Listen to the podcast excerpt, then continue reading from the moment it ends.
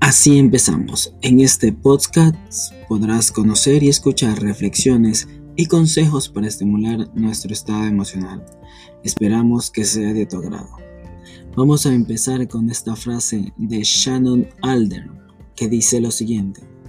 La ira, el resentimiento y los celos no cambian el corazón de los otros, solo cambian el tuyo. Así que ten cuidado con aquellos sentimientos.